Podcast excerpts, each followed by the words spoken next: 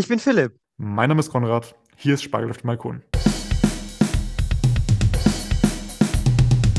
Spargel auf dem Balkon ist ein Projekt, in dem wir uns wöchentlich treffen, um gemeinsam über Literatur zu diskutieren und zu philosophieren. Wer will es damit nicht?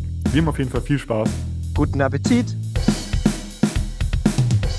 Heute geht es um die Odyssee von Homer. Wir haben in der Biografiefolge schon etwas über die Hintergründe von Homer geklärt. Philipp, wie ging es dir denn mit dem heutigen Text?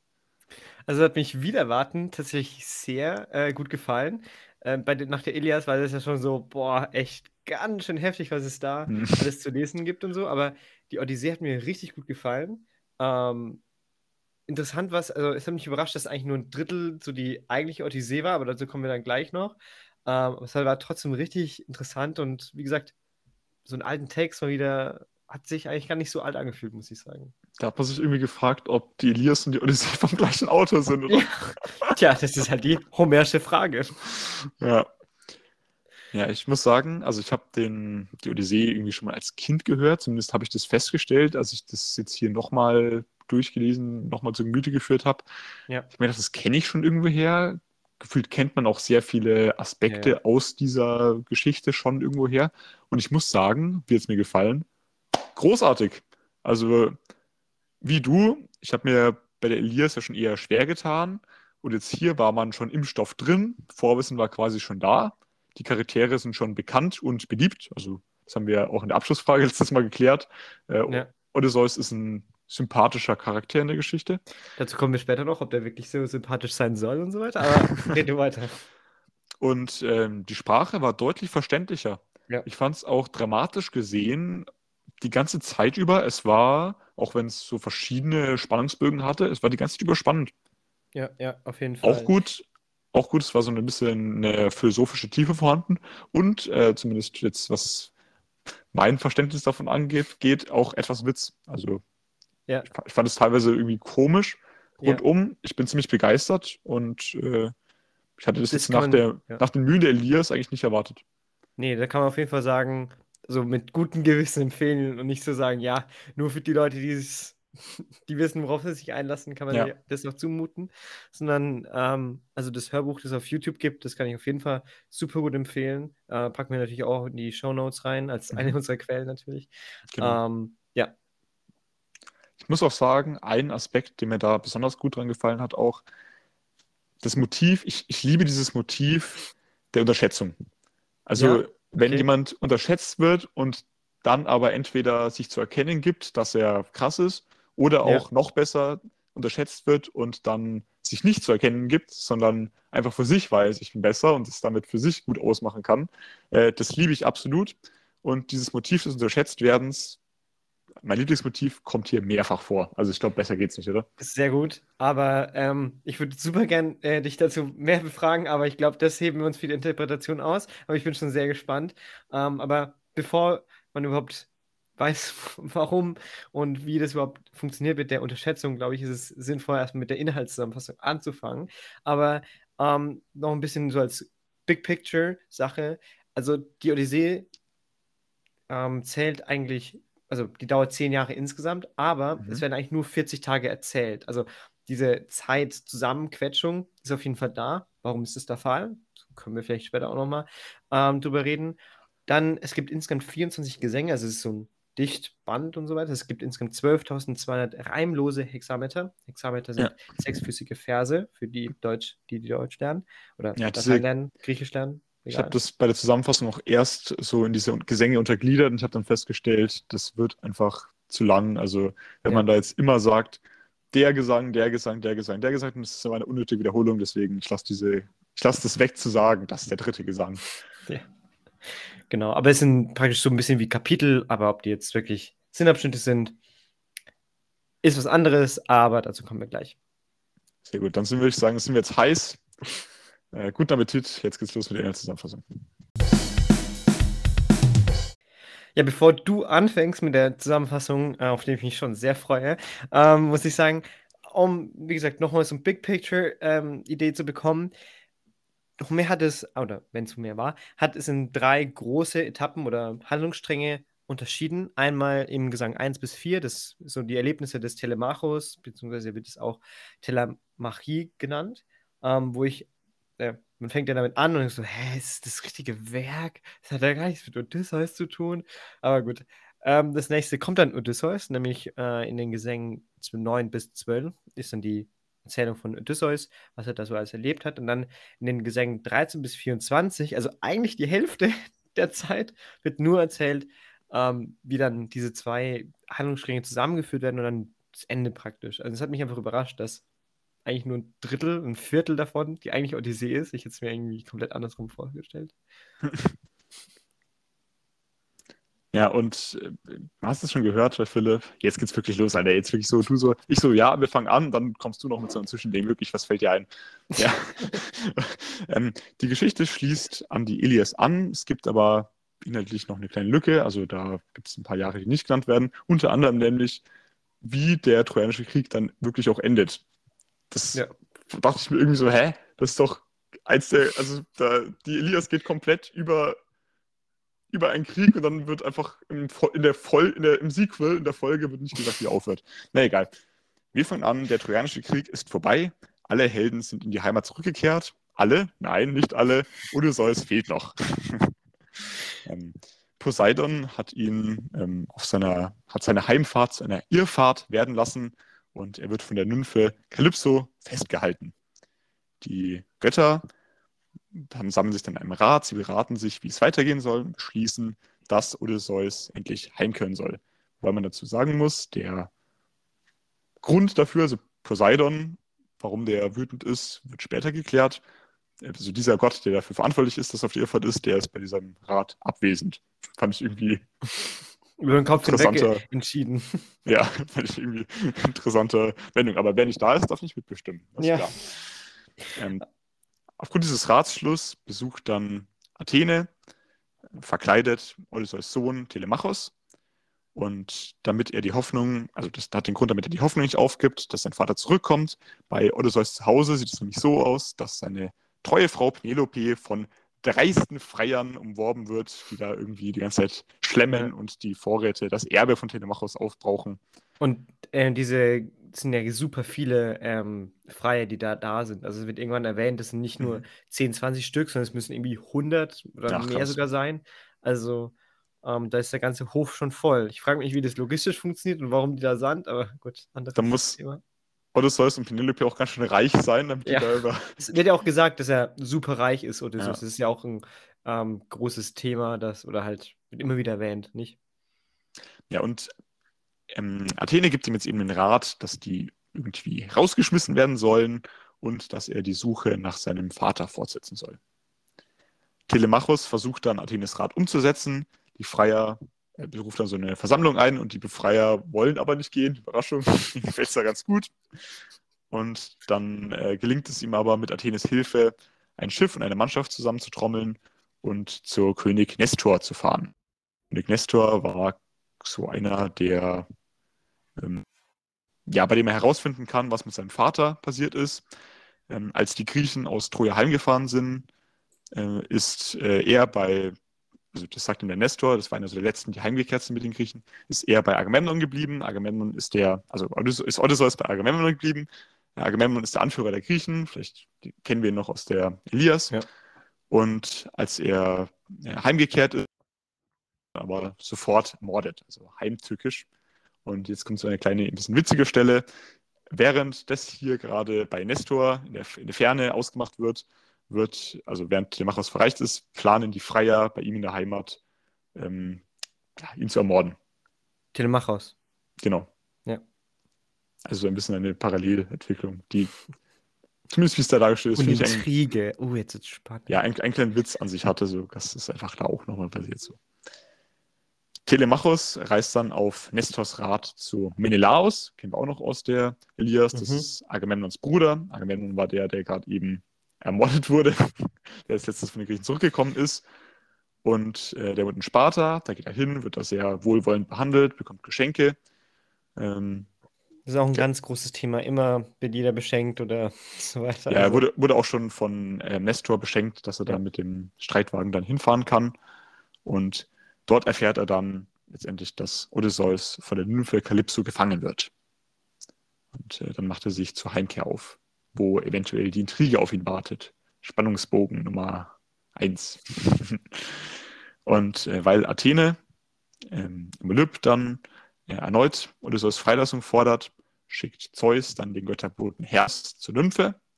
Die Nymphe ist eigentlich in Odysseus verliebt und er verspricht ihm da auch gewissermaßen Unsterblichkeit, ein sehr schönes, angenehmes Leben. Er ist aber trotzdem, Odysseus ist trotzdem sehr traurig und sie lässt ihn dann ein Floß bauen. Und nach 17 Tagen auf Reise entdeckt ihn dann Poseidon, der hat es vorher nicht gecheckt, dass der jetzt weg ist, und lässt sein Floß zerschellen. Er erreicht gerade noch so eine Insel, wo er dann auf eine Gruppe von Mädchen trifft, die ihn zu einem Festmahl bei dem Fürsten von diesem Volk einladen. Und äh, dort singen unter anderem Sänger bei diesem Gelage über die Heldentat im Trojanischen Krieg. Und da gibt es dann auch eine große Stelle in diesem Lied über Odysseus, der deshalb zu schluchzen anfängt. Und auf Nachfrage, warum er schluchzt, gibt er sich zu erkennen. Er ist Odysseus und darauf wollen alle wissen, was er hier macht. Und er soll seine, von seiner Reise erzählen. Das ist der erste Abschnitt, von dem du geredet hast, oder? Ja, genau. Das ist so ein bisschen die Vorgeschichte. Das macht man ja immer ganz, ganz gerne. Und ist auch natürlich eine Rahmenhandlung, ähm, die ja eigentlich nicht so wirklich viel mit der Irrfahrt an sich zu tun hat, mhm. aber man muss durch und dann kommt jetzt die Irrfahrt. Ja, ich fand auch, da kommt man eigentlich ganz gut ohne Vorwissen von der Elias rein. Also es gibt manche ja, Stellen, ja. die man vielleicht sonst nicht checkt, mit Agamemnon oder sowas. Hey, was soll der jetzt? Aber muss man auch nicht. Ja. Also ist ja eigentlich egal, das sind einfach irgendein König und so weiter. Ich verstehe wohl nicht, warum die drei Könige durchgehen müssen, bis sie wirklich zum, äh, zum Beantworten der Frage kommen. Erst Nestor, dann Menelaos und Agamemnon und so weiter. Aber ja, ist halt so. Ja. Hm, erzählt, nach, den Griech, nach dem Sieg der Griechen in Troja treibt auf der, Heimfahrt, auf der Heimfahrt ein Sturm sein Schiff mit seiner Mannschaft auf die Insel der Lotophagen. Dort bekommt seine Mannschaft die Kundschafter, die dafür ausgeheilt sind von diesem Volk, das dort lebt, Lotusfrüchte zu essen und die lassen einen und so vergessen, dass sie eigentlich gar nicht mehr nach Hause wollen und der holt sie dann mit Gewalt zurück und bricht auf. Ja, also das, das jetzt so fängt praktisch die Erzählung von Odysseus an. Die sind ja alle ja. jetzt hier abends beim Abendmahl, beim Gelage und da erzählt er jetzt richtig spannend diese, diese Geschichte und damit fängt es an. Ja. Ähm, ich finde es auch spannend, dass da immer so einzelne Abschnitte waren, die ja. gefühlt nicht so viel an der ganzen Geschichte ändern, außer dass seine Mannschaft immer kleiner wird. Aber das, dazu kommen wir jetzt. Nach einigen Tagen erreichen sie dann die Insel der Zyklopen. Sie, er und seine Mannschaft essen hier ein paar Ziegen und werden dann aber von einem Zyklop, also einem einäugigen Riesen mit dem Namen Polyphem, in eine Höhle eingesperrt. Und der frisst dann seine Mannschaft nach und nach auf durch eine List, macht äh, Odysseus dann aber betrunken. Er sagt noch, sein Name ist Niemand, als er ihn danach fragt. Also er heißt Niemand. Und äh, dann rammt er in einen Spieß in sein Auge. Als er dann rumruft, ah, niemand hat mich angegriffen, kommt ihm natürlich keiner zu Hilfe, weil warum soll man hingehen, wenn jemand ruft, niemand hat mich angegriffen? Ist, ist ein bisschen ein mieser Trick, also ist ganz galant. Aber gut, ist auch schon ein bisschen älter, die Geschichte. Also jetzt die Odyssee. Und äh, dadurch konnten dann er und die, der Rest seiner Mannschaft von den Zyklopen entkommen. Als er dann den Griechen wegfährt, ruft, verspottet er dann noch von seinem Schiff aus den Riesen und nennt ihn seinen echten Namen, Odysseus. Daraufhin beschwört dann der Riese Poseidon, der sein Vater ist. Also der Riese ist ein Kind von Poseidon und äh, bittet ihn darum, dass er seine Mannschaft töten soll und Odysseus die Rückfahrt verwehren soll. Und damit haben wir den Antagonisten des Stückes kennengelernt, Poseidon. Genau, ja. Wir haben am Anfang schon gehört, dass Poseidon ihn da irgendwie auf die Irrfahrt schickt, aber also der hat sein Kind blind gemacht, hier wird es mal genannt, geblendet und deswegen ja. ist er ihm böse. Der nächste Inselstopp, da ist so ein bisschen Inselhopping, so ein bisschen wie bei Star Wars 9, ja, aber cool. Ja, in der, in der griechischen Ägäis rumfahren. Also manche nennen das Urlaub. Man kann seine Zeit schlechter verbringen. Ja, der nächste Inselstopp ist dann beim Windgott Aiolos. Äh, der bewirtet auf einem äh, der bewirtet ihn dann da freundlich und gibt ihm einen Schlauch mit, der einen Wirbelsturm enthält. Und als dann seine Schiffe kurz vor der Heimat stehen, er sieht schon die Heimatinsel, öffnet dann ein Tölpel, seinen, diesen Schlauch und das Schiff wird zurückgeblasen irgendwo in ja. die Ferne. Er ist im Prinzip wieder am Anfang, muss wieder neu fahren. Aber das fand ich interessant, der Grund, warum, warum, also es muss ja immer irgendwie einen Grund haben, warum das passiert. Ja, das sind ja. Winde drin. Äh, es wird ja so gesagt, dass da alle bösen Winde drin sind und der einzige Wind, den der Windgott noch übrig gelassen hat, ist der Wind, den ihn nach Ithaka bringt. Aber ähm, Und das ist dann, das ist auch so irgendwie so ein Running, Running Gag. Also mhm. der hat mhm. diesen Beutel bekommen ja. und der ist dann einfach super müde und schläft dann. und wenn dann seine Mannschaft so gierig ist, und es ist auch wieder, kommt immer wieder, ähm, öffnen die den dann, weil die denken, ja, der ist ja so reich und der wird ja immer beschenkt und so weiter, da ist super viel Gold drin oder irgendwas. Und dann öffnen die den, aber da sind halt einfach nur böse Winde drin und dann müssen wir wieder von Anfang anfangen. Und das finde ich natürlich nicht so cool, aber er regt sich jetzt auch nicht so derbe drüber auf. Ich finde es krass, dass die da irgendwie immer so voll geile Gadgets haben. Also ich ja, meine, so ein ja, Beutel ja. mit Winden drin, das, das, hat mich so an so Zelda erinnert. Also in irgendeinem Zelda-Teil gibt es dann auch so eine, so eine Maschine, wo du dann so Wirbelstürme erzeugen kannst, wenn du reinblätst irgendwie so.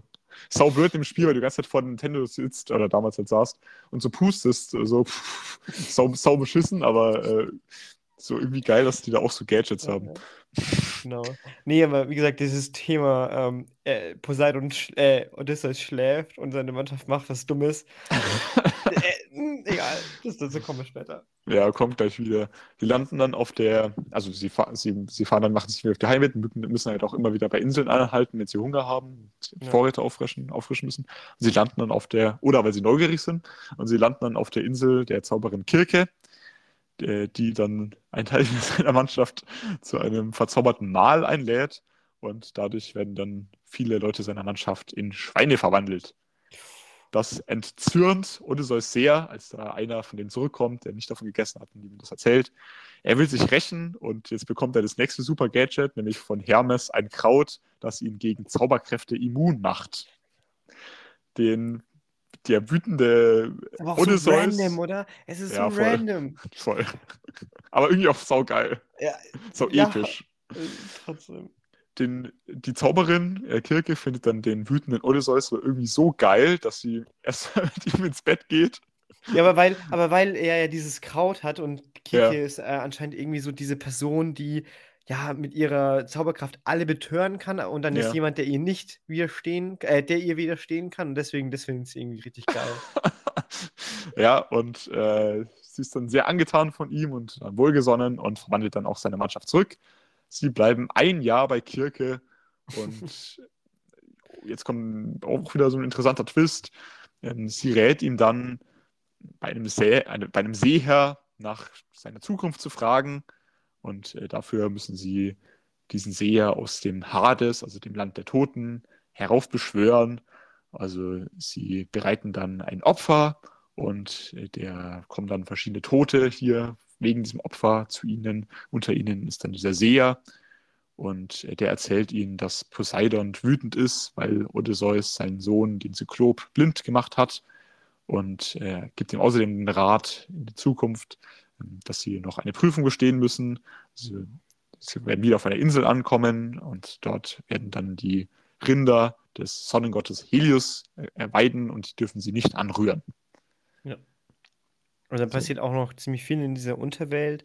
Hm. Ähm, zum Beispiel trifft er auch noch Achill, der ja im Trojanischen Krieg gefallen ist.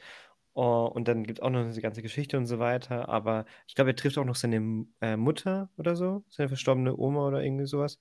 Ähm, und ja, da, also viel Foreshadowing auch und so weiter. ähm, da passiert auf jeden Fall viel. Und natürlich auch ein bisschen Backshadowing oder wie es heißt. Auf jeden Fall Rück ein Rückbezug auf die Ilias.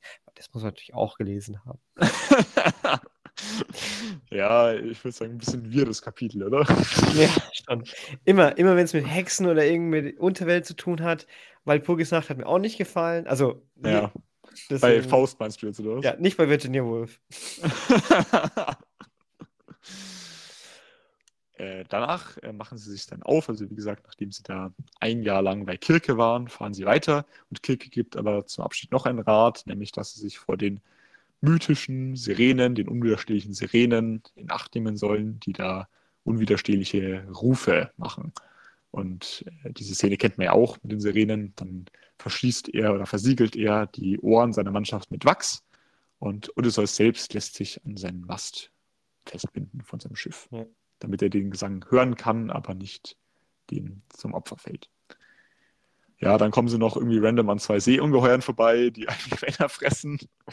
da erzeugt irgendwie so ein Strudel. Und äh, dann kommen sie aber auf der Insel an, wo Helios Rinder weiden. Und äh, da ist es mal wieder so, dass seine Mannschaft Scheiße baut. Und er schläft.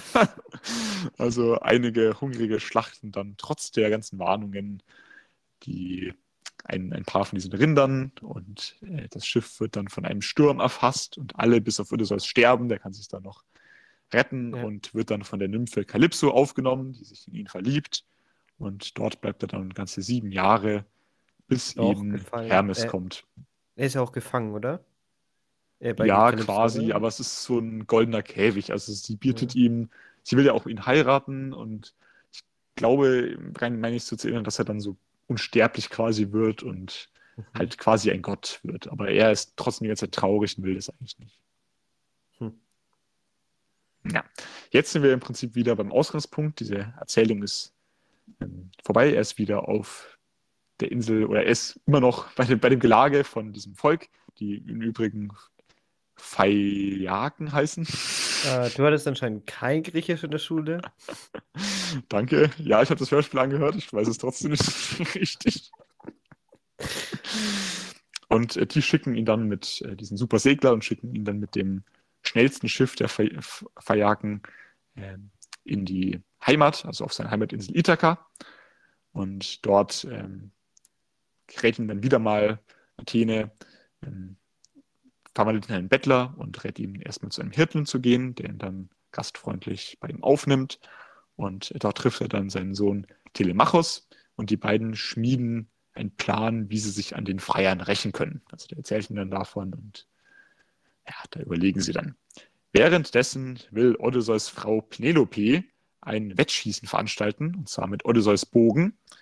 Und wer es schafft, hier zu gewinnen, also da irgendwie durch ein paar Schlänge zu schießen, der darf sie dann letztendlich heiraten, was den Freiern natürlich sehr gefällt. Wobei sich zu den Freiern da schon ein merkwürdiger Bettler gesellt, hat, der aber nicht so ganz bemerkt wird. Telemachos entfernt, während sie sich alle freuen, heimlich alle Waffen im Haus und dann findet eben dieses Wettschießen statt. Keiner der Freier gelangt es aber mit diesem schweren Bogen auch, auch nur den zu spannen, also schafft niemand.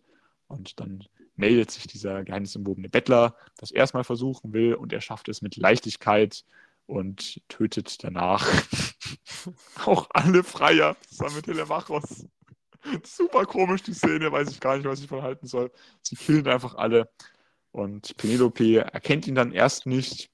Äh, danach lässt er sich dann zurückverwandeln von Athene und dann erkennt sie ihn und Happy Ending im Prinzip. Die beiden erzählen sich, was passiert ist. Penelope erzählt hier, dass die ganzen Freier da waren und sie ihm trotzdem die Treue gehalten, haben, gehalten hat. Fun Fact, was man jetzt von Odysseus nicht so ganz ja. behaupten kann. Also der hat ja irgendwie, keine Ahnung, also spontan ja. fallen mir schon mal zwei Frauen ein. ähm, ja. ja. Von den zehn Jahren war er irgendwie acht. ja, stimmt, bei irgendwelchen anderen Frauen. Aber er hat ja trotzdem immer an sie gedacht und war immer unglücklich. Ähm, ich habe jetzt schon gesagt, Happy Ending. Das stimmt aber noch nicht so ganz, weil das Stück ist noch nicht so ganz vorbei. Die ganzen Bauern bei ihm da auf Ithaka sind irgendwie nicht so ganz happy, weil er die ganzen Freier getötet hat. Und deswegen killen dann die Götter die Bauern mit einem Blitz und schaffen dadurch dauerhaften Frieden. Happy Ending. What the fuck? Ich würde sagen, es gibt einiges an Gesprächsbedarf. Wir sehen uns gleich wieder in der Analyse und Interpretation. Ja, Philipp, äh, was hast du, was hast du dir in der Analyse angeschaut? Also du bist ja wirklich, wie gesagt, super Stück, aber irgendwie, ich glaube, es gibt Gesprächsbedarf. Ja, es gibt auf jeden Fall Gesprächsbedarf. Ähm, okay, also ich fange einfach mal mit dem ersten an. Ähm, vielleicht einfach mal mit der Person, mit den Personen, die es da so gibt. Ähm, ich glaube, unumstritten ist, wer die Hauptperson ist, Odysseus. Über den kann man natürlich ganz viel sagen. Wurde auch ganz viel gesagt. Also, ich würde ihn, äh, wie würdest du ihn charakterisieren? Wie würdest du Odysseus charakterisieren? Ein Held auf jeden Fall. Mhm.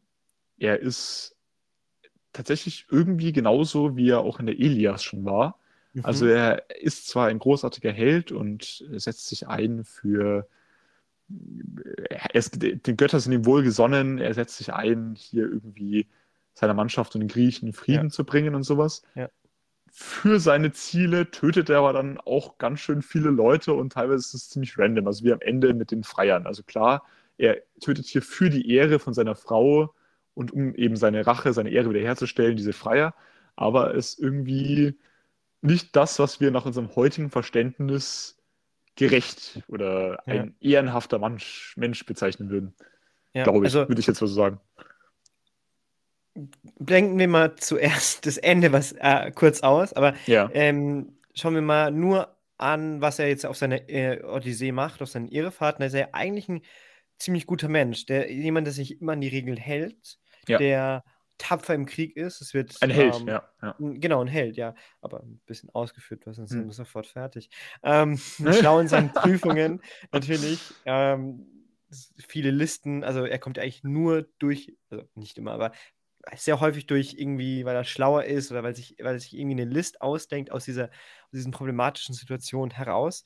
Und da beweist er dann schon seine, seine ja, Hinterlistigkeit auch.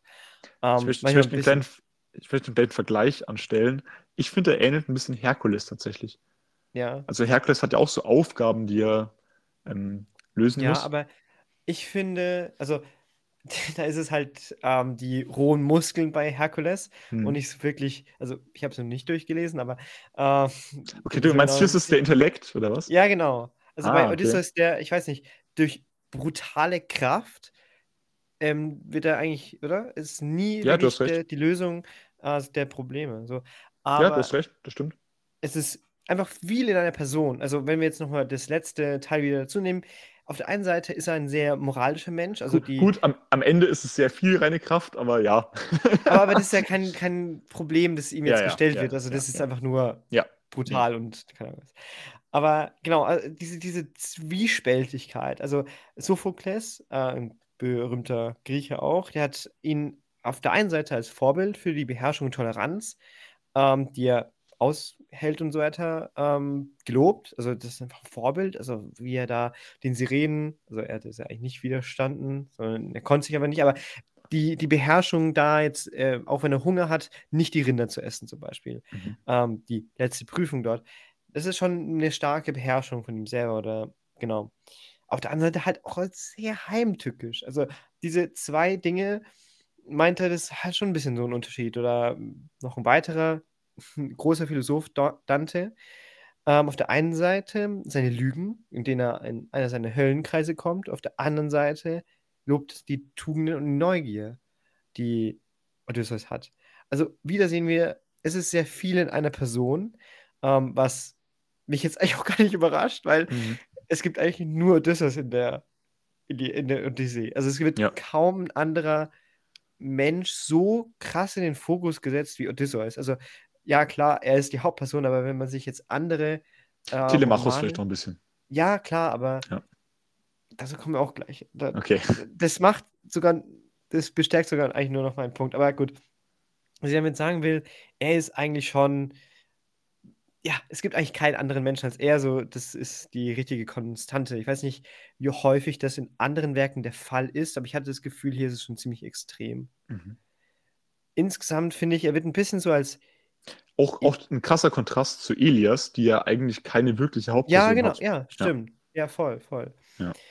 Aber vielleicht noch ein bisschen zum Namen. Ja, natürlich habe ich was zu sprechen, der Name ein bisschen. ähm, muss sein. Odysseus äh, wird als Polytropos be bezeichnet und das bedeutet viel gewandeter, wendiger oder wandlungsreicher, was ich irgendwie schön finde. Also Polytropos könnte, also würde ich jetzt eher als Kompliment auch so äh, sehen Mhm. und wird es auch gemacht. In neueren Übersetzungen ähm, wird, er, wird es als schwieriger Mensch zum Beispiel übersetzt, also in einer zum Beispiel. Und das wird auch gelobt, dass das so gemacht wird.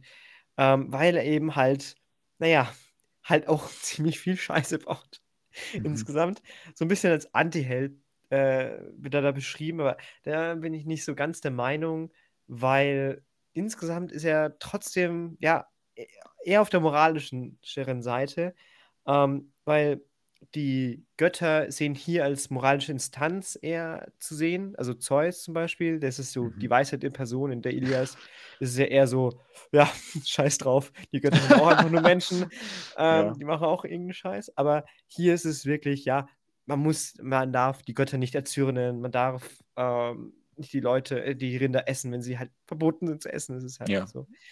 Und äh, ein was, äh, genau, ist so ein bisschen dieser die Idealmensch und deswegen kann ich mir gut vorstellen, dass er so, so stark in den Fokus gerückt wird.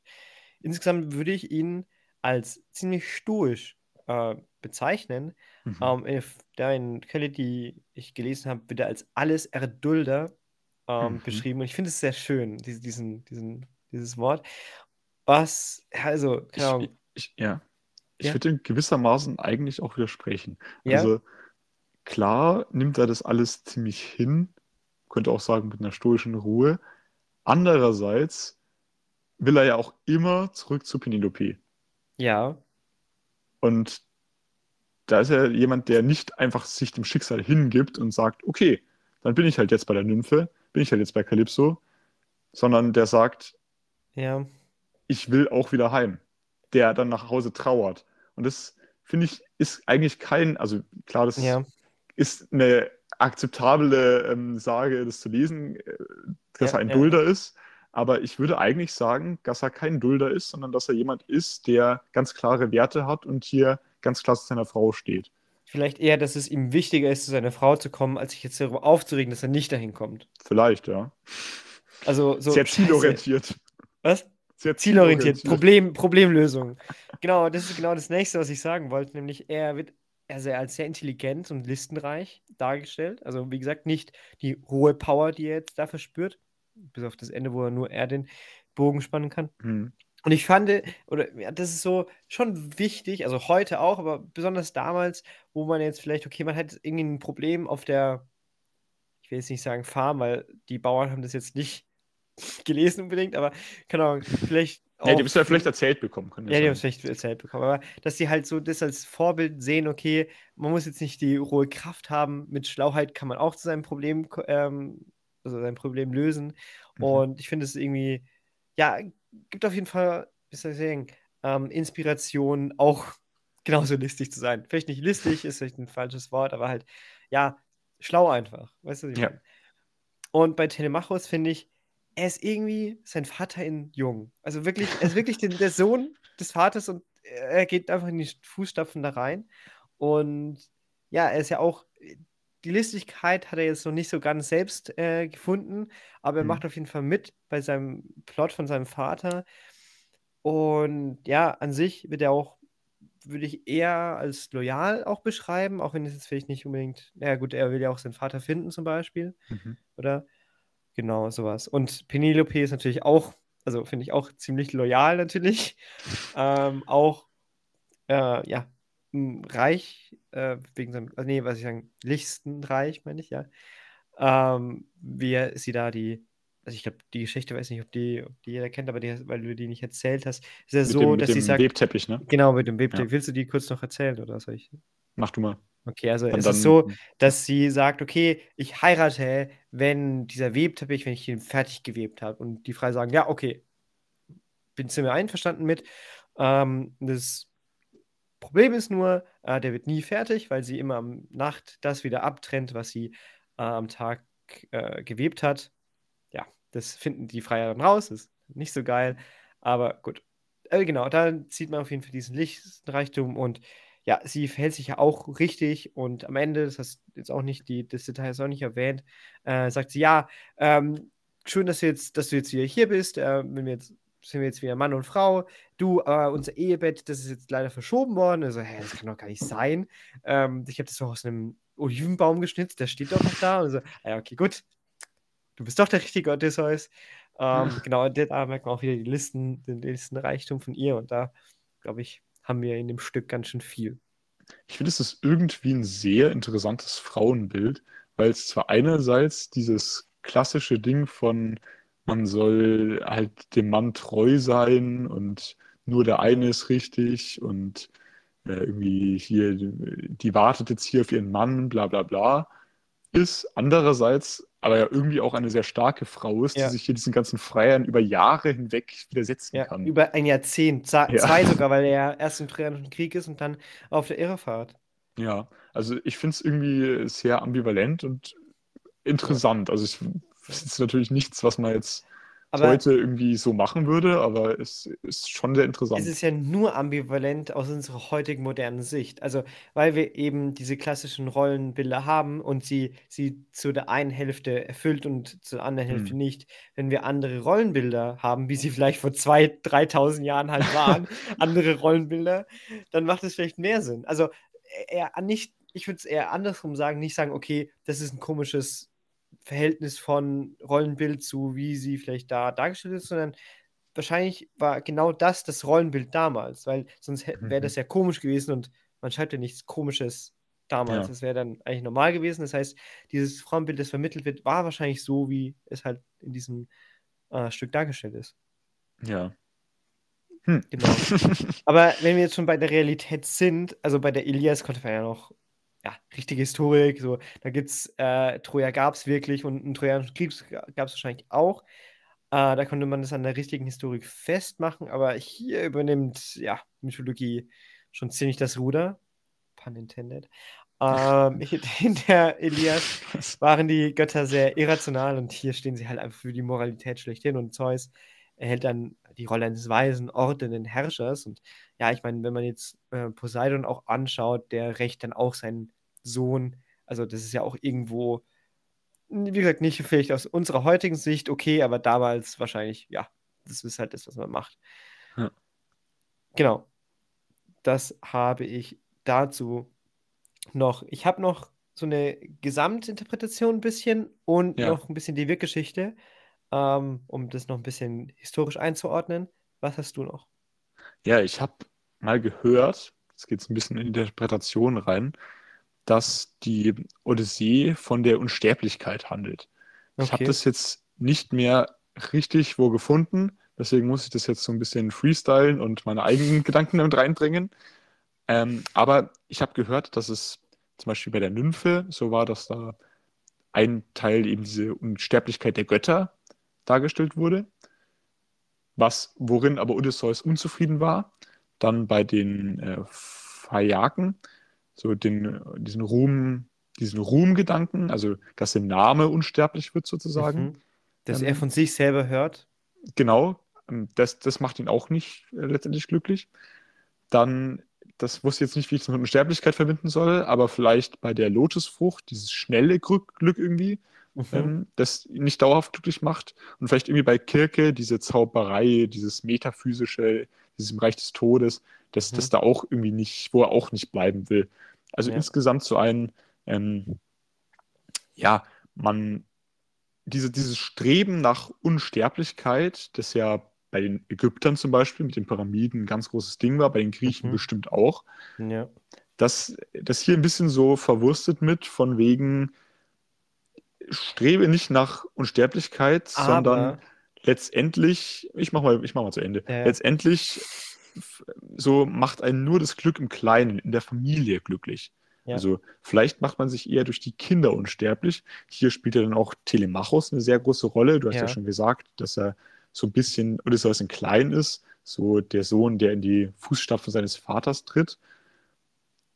Ich, ich, ich, ich finde, das, das macht schon irgendwie Sinn, dass, dass hier gesagt wird, Ja. klar, wir haben ja einen großen Held, der im Prinzip alles werden kann, der ein Gott werden kann bei der Nymphe, der rumreisen kann, von seinem Ruhm prahlen kann, wie auch immer, der, Ja, der alle Möglichkeiten hat, aber er entschließt sich dazu, zurück zu seiner Familie, hier im Kleinen bei seinen Kindern das Glück zu finden und äh, damit fast schon einen konfuziischen Gedanken der Tradition lebt. Also Ja. ich habe das mal gehört, dass Homer vielleicht dieses Streben nicht nach Unsterblichkeit, sondern lebe eher für deine Familie, diesen Gedanken da rein Mhm. gebracht hat, was wiederum, das finde ich sehr witzig, eine Ironie in sich hat, weil mit dem Schreiben von diesem Buch hat sich ja Homer, also seinen Namen, selber unsterblich gemacht.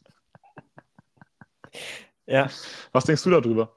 Ähm, wenn ich mich richtig erinnere, ist es doch so, dass als Penelope und Odysseus zusammenkommen, hält ähm, Athene die Zeit an für die ganze Zeit, die äh, dann verschwendet wurde, oder halt Mhm. verronnen ist, die sie eben nicht zusammen hatten, was ja auch, naja, sehr mit diesem Unsterblichkeitsgedanken zu tun hat, oder? Mhm, Also ja.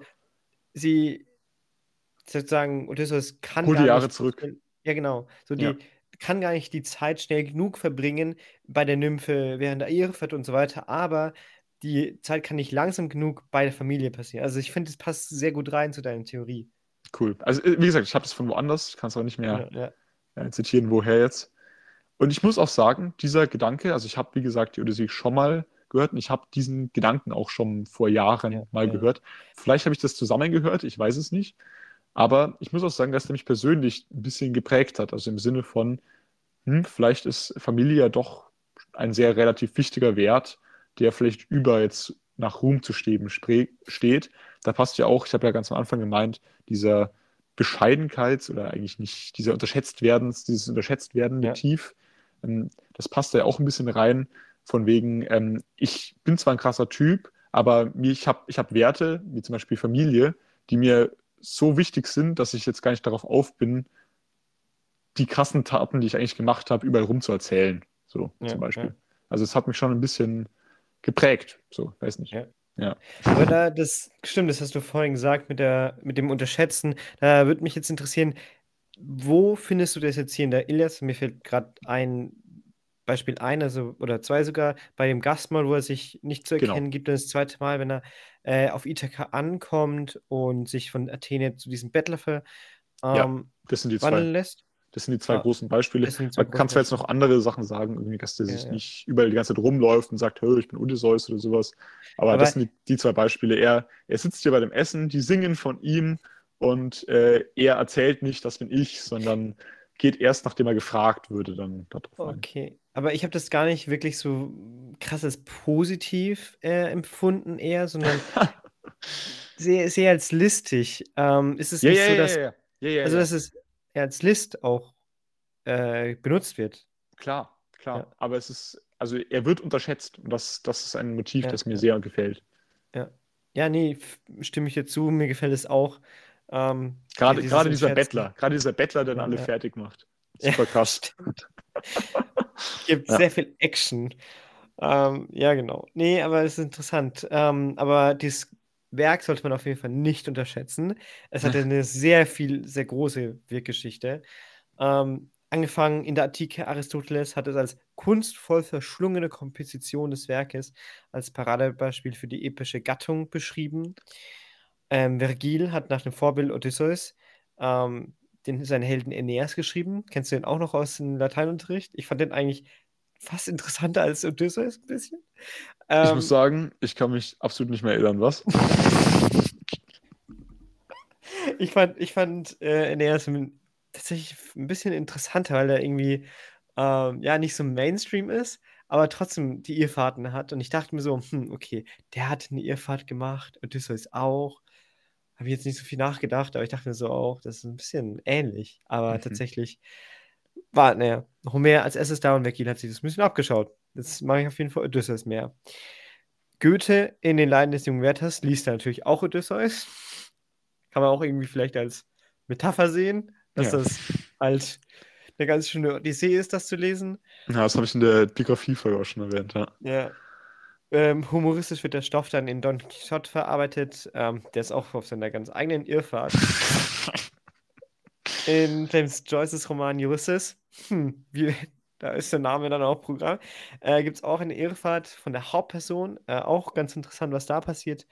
Und ja, gut, wenn man es einfach kurz zusammenfasst, es ist einfach der Prototyp einer Heldenreise. Also jemand ist irgendwie richtig krass, wird unterschätzt und keine Ahnung was, dann passieren ganz, ganz viel Zeug und am Ende ich sehe da happy und ganz viel Zeug passiert in der Mitte. Ja, das passiert super häufig im modernen, genauso wie im alten Krieg der Sterne 2001, Odyssee, im Weltraum, Gladiator, Herr der Ringe und so weiter.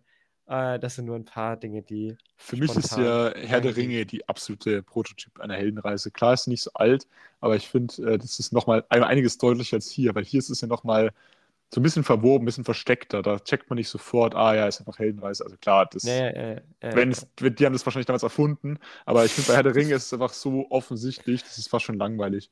Also, Herr der Ringe ist nicht langweilig, aber so, was die, die einen Zählstrang anbelangt. Dazu machen wir auch noch eine Folge, dann kannst du das da, dazu sagen. Oh Gott. das war eine gute Idee eigentlich. Ja. Auf jeden Fall sind wir erstmal bei Odysseus. Ich würde jetzt mal meine kurze Gesamtzusammenfassung ähm, sagen, nämlich, dass Odysse die Odyssee oder ja, einfach eine Metapher fürs Leben ist. Und ich finde diesen Gedanken so interessant, weil wenn man sich denkt, okay, wir sind jetzt alle auf einer Odyssee, die dauert halt 10, 20, 30 Jahre, bis man halt einfach angekommen ist oder man kommt auch einfach gar nicht an. Ich finde, das hat irgendwie so ein bisschen einen beruhigenden Charakter, ähm, zu sagen, ja, das ist halt ein bisschen so dieser stoische Gedanke wieder, ja, mir passiert das, aber ich bin halt auf meiner Irrfahrt und das wird erstmal nicht aufhören. Das ist gut, das ist gut. Was ist deine Gesamtinterpretation? Ja, habe ich ja vorhin schon gesagt. Also. Okay. Nee, was würdest du zusammenfassend sagen? Was hast du da jetzt draus mitgenommen? So? Ja, also da habe ich natürlich ähm, das, was du letzte äh, Folge über Elias gesagt hast, äh, ja. habe ich auch ein ähm, bisschen prägnant formuliert. äh, also, was habe ich aus der Odyssee mitgenommen? Ja, sich immer schön an Regeln halten, dann wird das was mit der. Ey, das passt ja perfekt zu dem, was ich daraus mitgenommen habe. Also, ich habe es ja gerade schon gesagt, dieses mit dem nicht also nicht nach Unsterblichkeit in Außen suchen, sondern eher Unsterblichkeit in dem Innen, im Kleinen der Familie, weil das beides kombiniert, also jetzt nicht komplett, aber gefühlt einfach Konfuzianismus ist. Also da dieses äh, Einhalten von Tradition, also nach, nach Regeln, Regeln ähm, sich an die Regeln halten und ja. äh, dann im Kleinen da sein, sein Glück finden, da zufrieden sein, das ist ja ultra konfuzianistisch und äh, dann passt es ja im Konfuzianismus, im Konfuzianismus treffen sich dann das, was wir beide aus der Odyssee mitgenommen haben. Also wilde These, ich würde sagen, das ist ein konfuzianistisches Werk.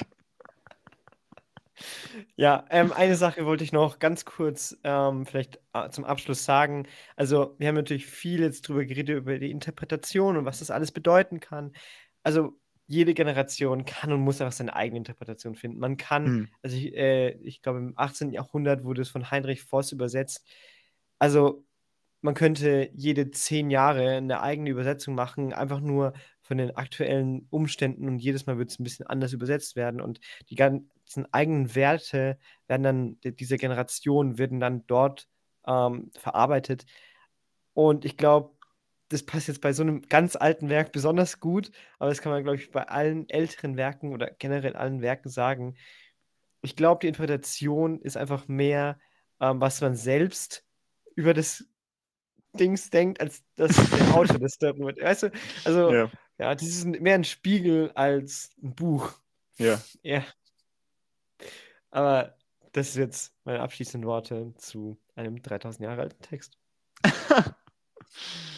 Sehr gut. Dann würde ich mal sagen, das war die heutige Folge Spalt auf dem Balkon. Wir stellen uns jetzt noch, wie immer, eine meistens nicht mehr ganz so ernst gemeinte Abschlussfrage. Würde ich sagen, viel Spaß dabei. Wenn du Poseidon wärst und du willst, dass ähm, Odysseus absolut nicht heimkommt, ja. welche Aufgabe gibst du ihm? Welche Aufgabe ich ihm Oder welche, welche welchen Stein gibst du ihm in den Weg? Das darfst du nicht machen. Du darfst ihm keinen Stein in den Weg legen. Das wäre zu einfach. Ich beauftrage einen einäugigen Riesen, der ihm einen Stein in den Weg klemmt, nämlich in einer Höhle. Und äh. ich sag dem Riesen vorher, dass er keinen Wein trinken darf. Okay, aber es hat ja anscheinend irgendwie nicht schon, also okay, das ist aber schon sehr, sehr an, also das hat ja irgendwie nicht funktioniert. Ja, okay, gut. Ja, gut. Äh, dann, wenn das nicht erlaubt ist, dann sorge ich dafür, dass Penelope mhm. von daheim wegkommt. Ah, ja, daran Sie reist ihm nämlich ja. entgegen Und dann will er gar nicht mehr heim, weil Penelope ist nämlich dann auch bei der Nymphe und die ganze, die, sie haben eine Dreiecksbeziehung. Oh und das Gott. Ganze ist äh, sehr modern. Es ist ein Theaterstück, das ich aufführen werde, irgendwann mal in einem Theater. Und äh, es ist ein, ein Monolog von Odysseus, wo er aber auch die anderen zwei ähm, Frauen spielt. oh Mann, oh Gott, ja. ich glaube, das kommt sehr häufig vor. Ähm, naja. okay. Es ist ein Monolog von Telemachos, wie er über seine Eltern redet. Okay, also meine Abschlussfrage ist jetzt ein bisschen persönlicher. Also gut, man könnte jetzt fragen, welche Werke von Homer haben dir am besten gefallen? Ich glaube, das ist ziemlich, oder haben dir, hat dir besser gefallen, ja. was wir jetzt eigentlich immer machen, wenn wir ein Auto zu Ende besprochen haben. Ich würde mal ja. sagen, uns beiden hat die Odyssee besser gefallen, oder? Auf jeden Fall, ja. Ja. Deswegen jetzt etwas persönlicher. Du hast ja auch schon viele Reisen gemacht. Hattest du dich da manchmal so gefühlt, als ob du auf einer Odyssee bist? Und äh, wenn ja, erzähl doch vielleicht mal, was da passiert ist. okay, da muss ich jetzt vielleicht ein bisschen überlegen. Ja. Ach Gott, ähm, es kommt mir ähm, ein bisschen immer so vor, als wäre ich auf einer Odyssee, weil es ja immer komm. irgendwie eine Reise ist.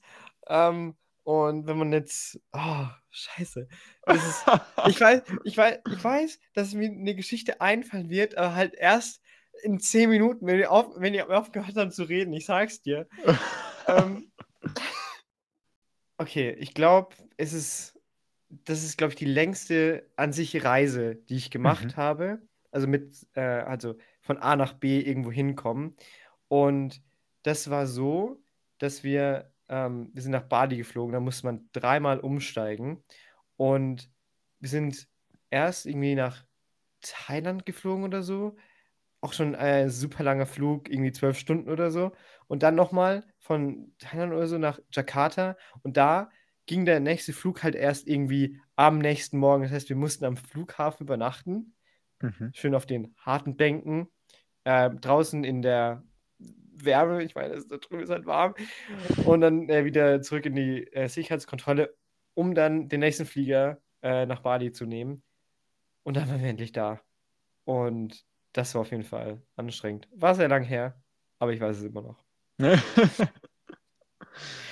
Nicht so heftig, kommt mir so vor, aber ja, ist auf jeden Fall sehr lang. Ja, ich glaube eigentlich, ähm, dass wir beide auch immer noch auf einer Odyssee sind. Und zwar sind wir ähm, 2021 ja.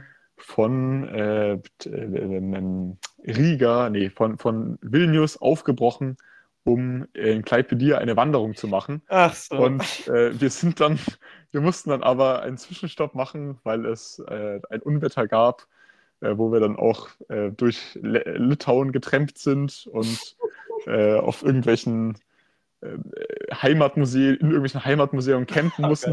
Okay. Und weil ja, wir es aber nie zu unserem Ziel geschafft haben, glaube ich, dass wir immer noch auf der Odyssee sind. Ja, gut.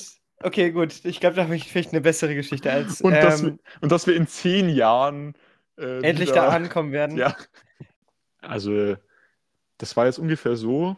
Wir haben jetzt erstmal hingeführt zu deiner Erzählung gerade. Dann hast du gerade deine Erzählung gemacht und jetzt muss halt noch ein Abschluss irgendwie kommen, ne? Also am besten, wo wir jetzt irgendwelche Leute killen.